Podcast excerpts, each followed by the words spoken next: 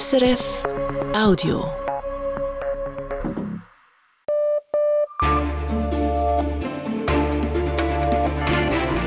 Radio SRF, Echo der Zeit mit Matthias Kündig.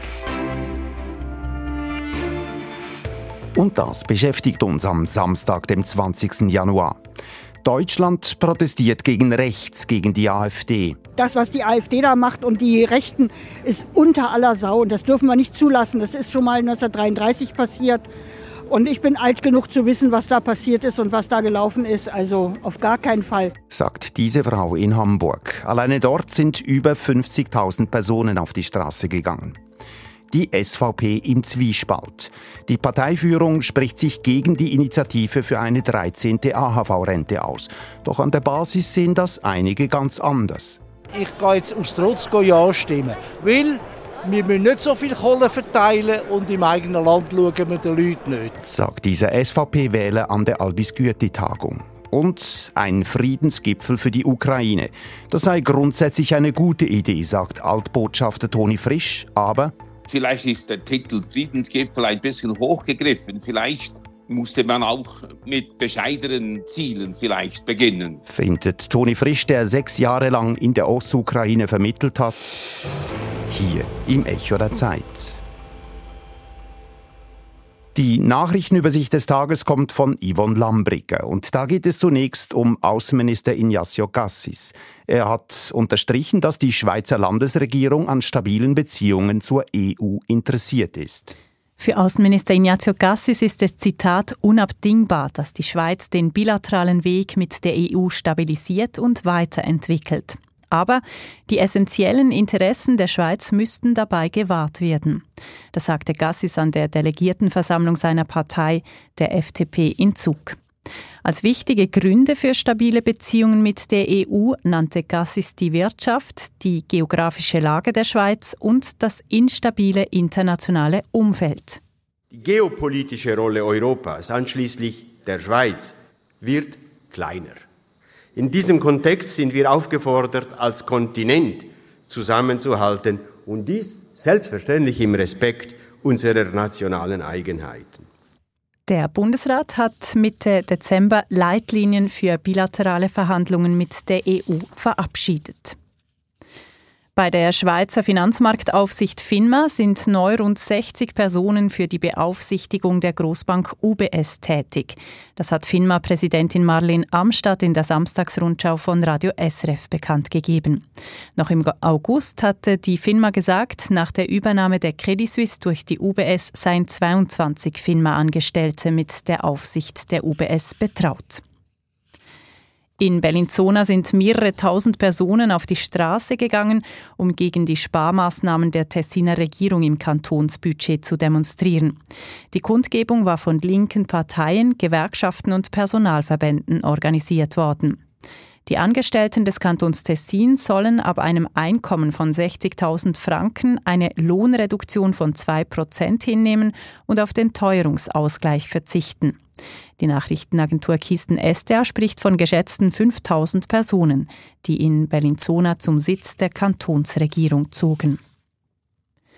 Bei einem Luftangriff in der syrischen Hauptstadt Damaskus sind nach Angaben des staatlichen iranischen Fernsehens fünf Mitglieder der iranischen Streitkräfte getötet worden. Der Sender macht Israel für den Angriff verantwortlich. Das israelische Militär hat sich dazu bisher nicht geäußert. Die syrische Beobachtungsstelle für Menschenrechte mit Sitz in London teilte mit, beim Angriff sei ein vierstöckiges Gebäude in Damaskus völlig zerstört worden. In der norditalienischen Stadt Vicenza ist es bei einem anti-israelischen Protest zu teils schweren Zusammenstößen zwischen Demonstrierenden und der Polizei gekommen. Laut der italienischen Nachrichtenagentur ANSA wurden mehrere Personen verletzt.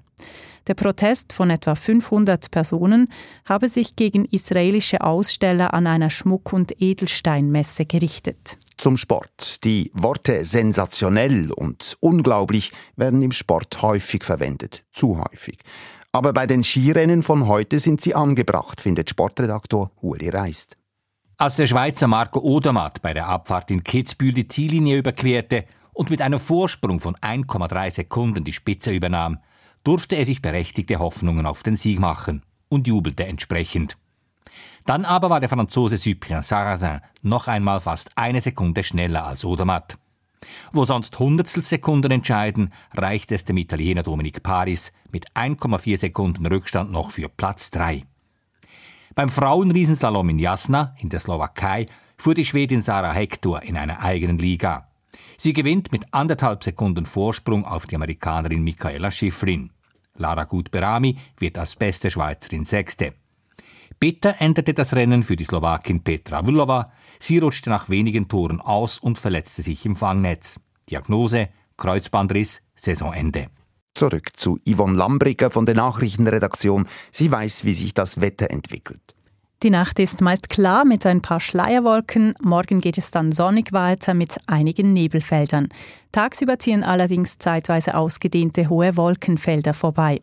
Nach einer eisigen Nacht werden 1 bis 5 Grad erreicht. Im Süden scheint oft die Sonne bei maximal 6 Grad. Berlin, Leipzig, Schwerin, aber auch Stuttgart, Köln oder Kiel. Zehntausende treibt es dieser Tage in Deutschland auf die Straße, um ein Zeichen zu setzen gegen rechts. Das Geheimtreffen von Neonazis und einigen AfD-Politikern und deren Pläne, Menschen mit ausländischen Wurzeln aus dem Land zu werfen, hat eine wahre Protestwelle ausgelöst. Die Liste weiterer Kundgebungen im ganzen Land heute, morgen und nächste Woche ist lang. Über 50.000 Personen kamen gestern in Hamburg zusammen. Simon Fatzer war mittendrin. Zwischen Binnenalster und Geschäften am Jungfernstieg liegt das Postkarten Hamburg. Aber jetzt machen nicht nur Touristen Fotos. Der Hingucker, Vertreter der beiden lokalen Fußballclubs HSV und St. Pauli. Sonst eher auf Distanz bedacht. Jetzt je ein Fahnenträger fast schon Hand in Hand. Das sei schon ziemlich einmalig, bestätigt der HSV-Fan. Wir haben eine gepflegte Rivalität, Feindschaft will ich nicht sagen. Aber äh, heutzutage oder am heutigen Tag geht es nicht anders. Da müssen wir alle zusammenstehen. Alle, wie wir da sind. Gegen die AfD. Für Vielfalt gegen die Einfalt steht auf einem großen Banner dazu Musiknoten. Die Europahymne, sagt Michael Petermann, der das Banner auf der einen Seite hält. Er ist Co-Direktor des Hamburger Konservatoriums. 11.000 Menschen würden bei ihnen musizieren, alle irgendwie weltweit verwurzelt. Die wären alle weg, wenn die Deportationspläne von Rechtsextremen verwirklicht würden. Wir glauben, dass wir Bürgerlichen ein klein bisschen mehr Schwung brauchen, um schneller die Gefahr zu erkennen. Die AfD und die Sympathisanten sind völlig rücksichtslos und sind schnell und laut. Und die Demokratie ist manchmal langsamer und muss erst alle möglichen Hürden überwinden. Aber jetzt ist es höchste Zeit. Die Unterstützung in der Gesellschaft ist sehr breit.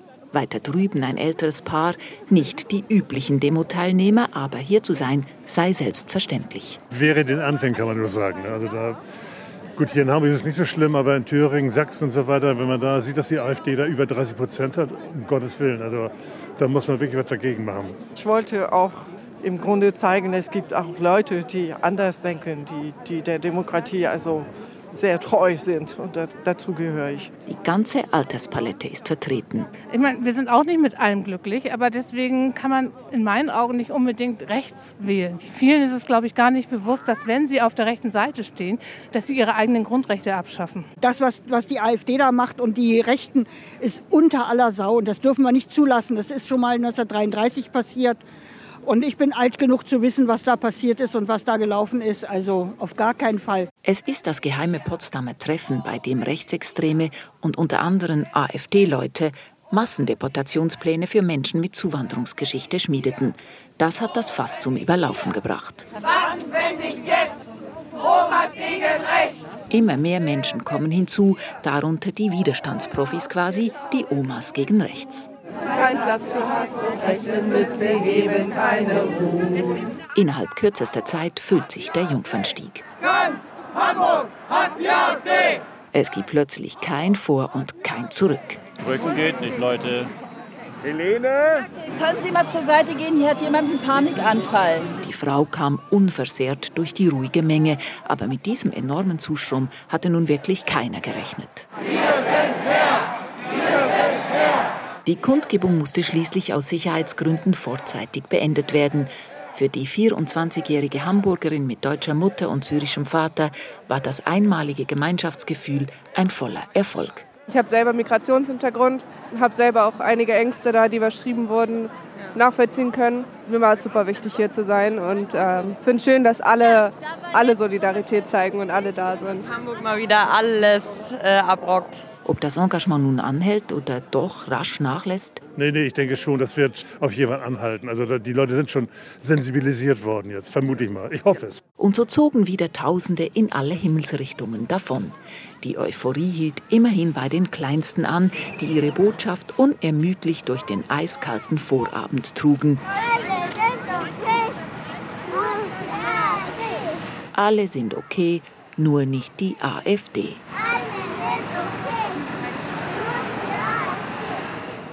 Aus Hamburg die Reportage von Simon Fatze.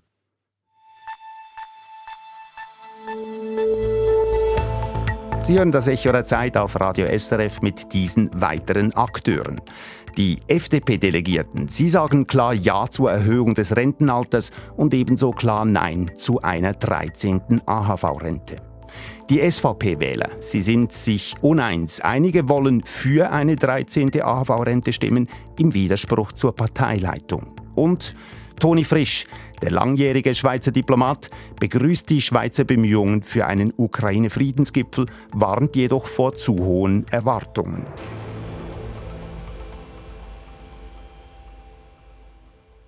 Die beiden Abstimmungsvorlagen zur Altersvorsorge standen im Zentrum der ersten Delegiertenversammlung der FDP im neuen Jahr.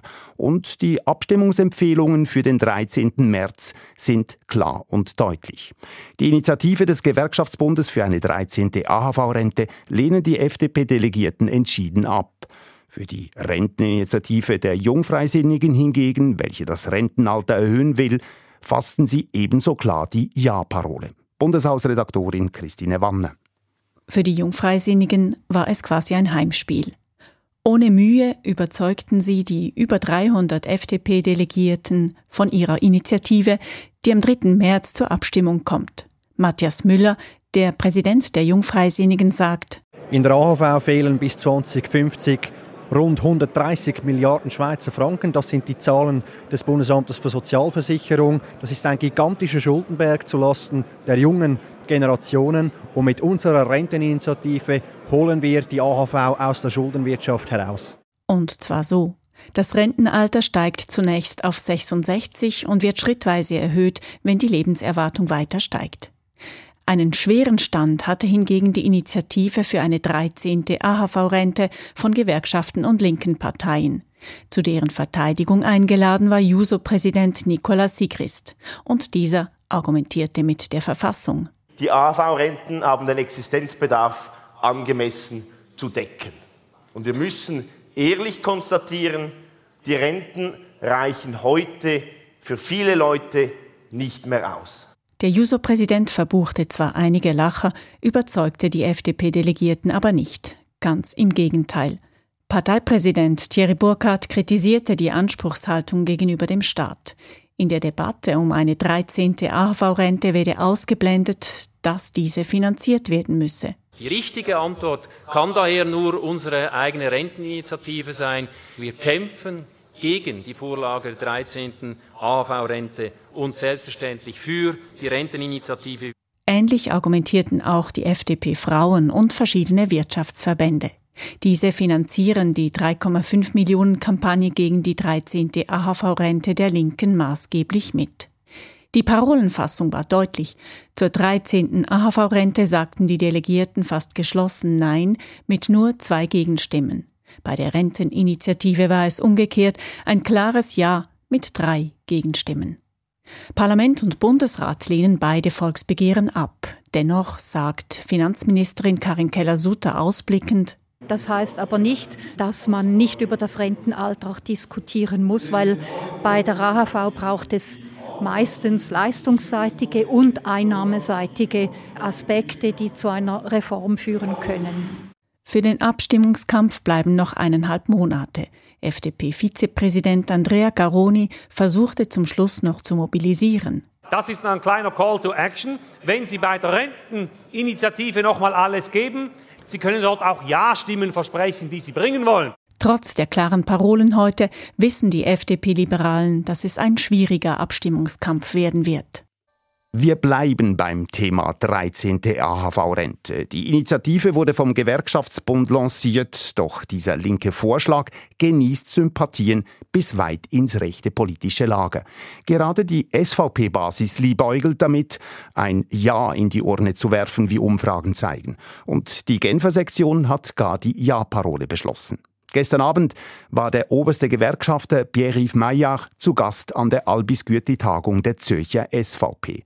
Dominik Steiner war am Anlass dabei.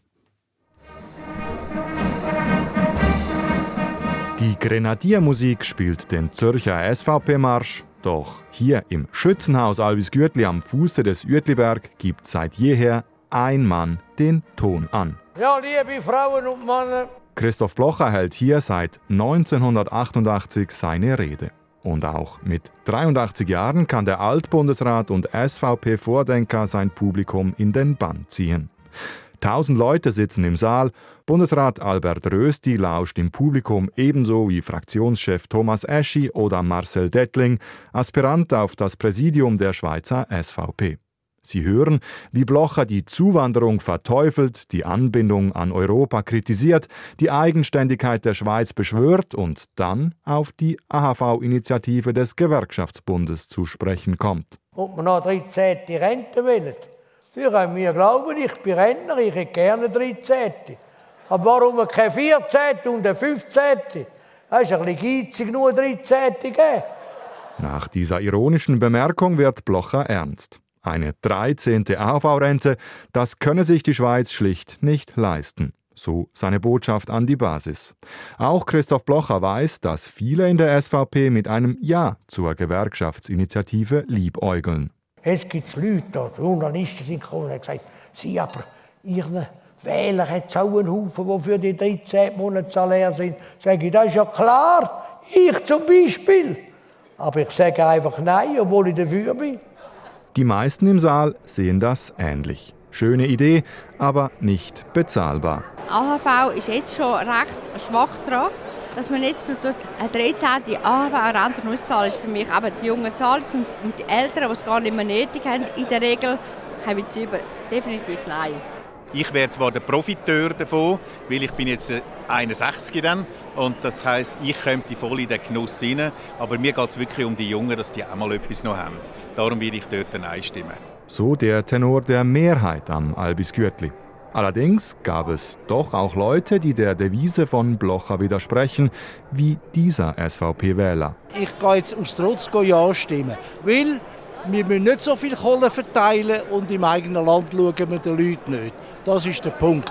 In einem Teil der SVP-Basis gärt es. Geld für Entwicklungshilfe, Zahlungen an die EU, aber für die Rentnerinnen und Rentner in der Schweiz fehle es an finanziellen Mitteln. Das passt ihnen nicht. Genau dort setzt Pierre-Yves Maillard an. Der Chef des Schweizerischen Gewerkschaftsbundes war als Blochers Gegenredner eingeladen und erzählte in seiner Rede von einer Rentnerin, der das Geld fehlte, um den Tank ihrer Ölheizung zu füllen diesen Winter. Ich denke, es gibt im Saal Leute, die, die solche Situationen kennen. Und darum ist es für mich dann ganz klar, die Schweiz kann das sich leisten. Das ist ein, seit 20 Jahren einmal ein Moment, wo man wirklich der Politik erklären muss, dass es braucht einmal etwas für die Leute, die so, so hart gearbeitet haben. Der Wattländer SP-Ständerat versucht mit solchen Anekdoten bei der SVP-Basis zu punkten. Weniger sprach Maya darüber, woher die 4 bis 5 Milliarden Franken kommen sollen, die eine 13. AHV-Rente jährlich kosten würde. Meyer wollte in der Volkspartei weitere Sympathien für das linke Anliegen wecken, Blocher seine Basis auf Kurs bringen. Mit seiner übrigens letzten Albis Gürtli-Rede. Nach 36 Jahren sei Schluss. Ab nächstem Jahr muss jemand anderes der SVP den Takt vorgeben.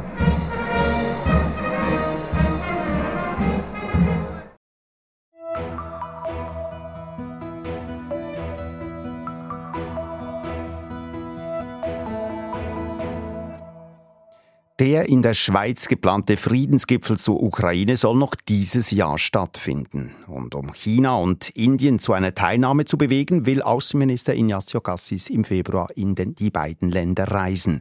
Das gab der Außenminister am Rande des WEF in Davos bekannt. Der Gipfel, der offenbar in Genf stattfinden soll, könne eine Zwischenlösung sein und solle möglichst viele Regierungschefs an einen Tisch bringen. Aber ob Russland dabei sein wolle, sei unklar, so Cassis weiter. Über die Pläne des Bundesrates habe ich mit Altbotschafter Toni Frisch gesprochen. Er kennt wohl die Ukraine wie auch die russische Seite bestens. Von 2015 bis 2021 war er OSZE-Koordinator der Arbeitsgruppe Humanitäre Fragen in der Ostukraine. Er führte zunächst aus, was der angekündigte Friedensgipfel der Ukraine bringen könnte. Also ich bin der Meinung, dass schon die Ankündigung doch Hoffnungen weckt und Erwartungen weckt. Und vielleicht ist der Titel Friedensgipfel ein bisschen hochgegriffen. Vielleicht musste man auch mit bescheidenen Zielen vielleicht beginnen. Was wären denn diese bescheideneren Ziele? Ja, die Frage stellt sich doch überall auch dieser Zehn-Punkte-Plan. Also Sie Aber, sprechen, ähm, Entschuldigung, Sie sprechen den Zehn-Punkte-Friedensplan des ukrainischen Präsidenten Volodymyr Zelensky an. Genau, ich beziehe mich auf diesen Zehn-Punkte-Plan von Zelensky quasi als Grundlage für eine friedliche Lösung. Nun muss ich einfach sagen, das ist verständlich und nachvollziehbar, aber sicher werden die Russen nie darauf eingehen. Und der Punkt 6, der ja beinhaltet, dass man die Gebiete, die besetzt sind jetzt von den Russen, dass die Russen sich zurückziehen, da wird Putin nie Hand bieten. Das erwarte ich nicht. Man muss eben beginnen und realistischer sein, glaube ich. Und was wäre realistischer als Diskussionsgrundlage für diesen Friedensgipfel? Es geht darum, dass man über Allianzen, über Partner in verschiedenen Vorgesprächen und Geheimgesprächen mit Gesprächen vor Ort eben auch klärt, was sind die unabdingbaren Voraussetzungen von beiden Seiten, die eingehalten und respektiert werden müssen. Also die Pflicht, sagen wir einmal, und dann kommt erst die Kür. Wenn wir uns noch etwas genauer anschauen, die Voraussetzungen, die erfüllt sein müssen, dass der Gipfel überhaupt nützliche Resultate liefern kann, was wäre da aus Ihrer Sicht dringend nötig? Schon nur, dass man sich zusammensetzt und sich bemüht, friedliche Lösungen zu finden, ist schon ein ganz wichtiger Schritt. Denn am Ende jeden Konfliktes steht ein Verhandlungstisch. Und das wird auch diesmal so sein. Niemand erwartet, dass am Ende dieser Konferenz ein Friedensvertrag unterzeichnet wird. Das wird vielleicht ein mehrjähriger Prozess werden. Und es ist ja auch richtig, dass Bundesrat Gassis jetzt nach Indien reisen will, nach China reisen will. Denn auf diesem Weg versucht man natürlich, die Russen an Bord zu bringen. Aber die schwierigste Reise für Gassis wird dann sein, dass er nach Moskau pilgern muss und sich dort mit Lavrov auseinandersetzen muss in allererster Linie so gesehen äh, braucht es eben Wege und Umwege und lange Bemühungen, dass überhaupt eine Chance besteht, dass man letztlich, wenn man zusammenkommt, dass man zu einem konkreten Ergebnis kommen kann. Aber bereits das Ende der Bombardemente, wenn man schon nur so weit käme, ein Waffenstillstand vorübergehend, der ein Atemholen ermöglicht und der vielleicht eine gewisse Distanz bringt, das wäre schon der Beginn eines eingefrorenen Konfliktes. Und das erwarte ich auch, dass es das letztlich geben dürfte. Aber wäre ein Waffenstillstand nicht nur einfach ein Aufschub, während dem sich beide Seiten vorbereiten könnten für neue, noch heftigere Kämpfe?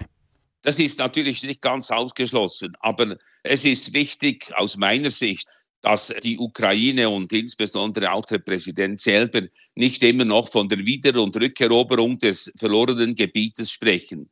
Meines Erachtens muss man jetzt in einer allerersten Linie, jetzt auch im Winter und dann im Frühjahr, dafür sorgen, dass nicht noch weitere Geländegewinne gemacht werden können durch die Russen. Zweitens, dass man versuchen kann, die nötigen Waffen zu liefern, damit ein Schutzschild und ein Luftschild in der Ukraine errichtet werden kann. Und natürlich muss man damit rechnen, mit dem, was Sie sagen, dass es nicht einfach dann ein Ende ist. Aber eben, ich sagte es, es wird ein eingefrorener Konflikt werden, wahrscheinlich, und dazu dauert es noch eine Zeit. Aber Waffenstillstand wäre schon mal etwas, das nicht weiter bombardiert wird und vielleicht doch dann Diskussionen in Gang kommen. Wenn wir uns noch die Schweizer Seite etwas genauer anschauen, die Ankündigung des Friedensgipfels zur Ukraine vor einigen Tagen ist ja von verschiedener Seite als diplomatischer Erfolg der Schweiz bezeichnet worden. Sehen Sie das auch so? Ja, ich hätte das noch nicht als diplomatischen Erfolg bezeichnet, aber ich hätte das als sehr gute und sehr lobenswerte Initiative, hätte ich das wirklich bezeichnet. Und im Weiteren ist es auch eine Chance für die Schweiz. Übrigens hat die Schweiz ja noch etwas gut zu machen. Wir sind ja, und ich habe das auch schon kritisiert, bisher war die Schweiz ja eher zögerlich und eher knauserig und in Sachen Unterstützung der Ukraine, in Sachen humanitärer Hilfe weit abgeschlagen. Das hat mich sehr enttäuscht und ich sage das auch ganz deutlich. Also so gesehen hat die Schweiz etwas nachzuholen. Also umso besser, wenn jetzt diese Initiative kam. Und ich hoffe, es werde zu einem Erfolg.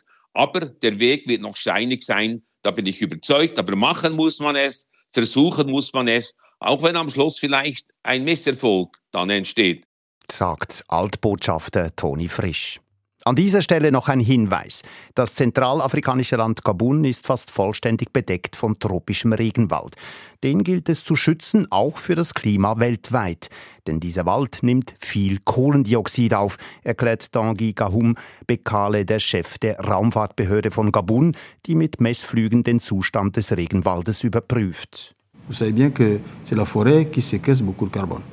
Au Gabon, on a plus de 200 000 tonnes de, séquestration de carbone par an. Donc c'est beaucoup, c'est un gros puits de carbone, le Gabon. Der Regenwald in Gabun nehme jährlich 100 Millionen Tonnen CO2 auf. Das sei viel, sagt Bekale. Doch Gabun will den Regenwald nicht nur schützen, sondern auch wirtschaftlich nutzen. Der Wald soll dem Land auch Wohlstand bringen. Wie dieses Ziel mit dem Klimaschutz in Einklang gebracht werden kann, ist eine große Herausforderung. Dazu hören Sie mehr in der Sendung International dieses Wochenende im Radio oder jederzeit als Podcast unter srf.ch-audio. Das war das Echo der Zeit am Samstag, dem 20. Januar mit Redaktionsschluss um 18.30 Uhr. Verantwortlich für die Sendung ist Zita Affentranger, für die Nachrichten Thomas Fuchs. Mein Name Matthias Kündig. Das war ein Podcast von SRF.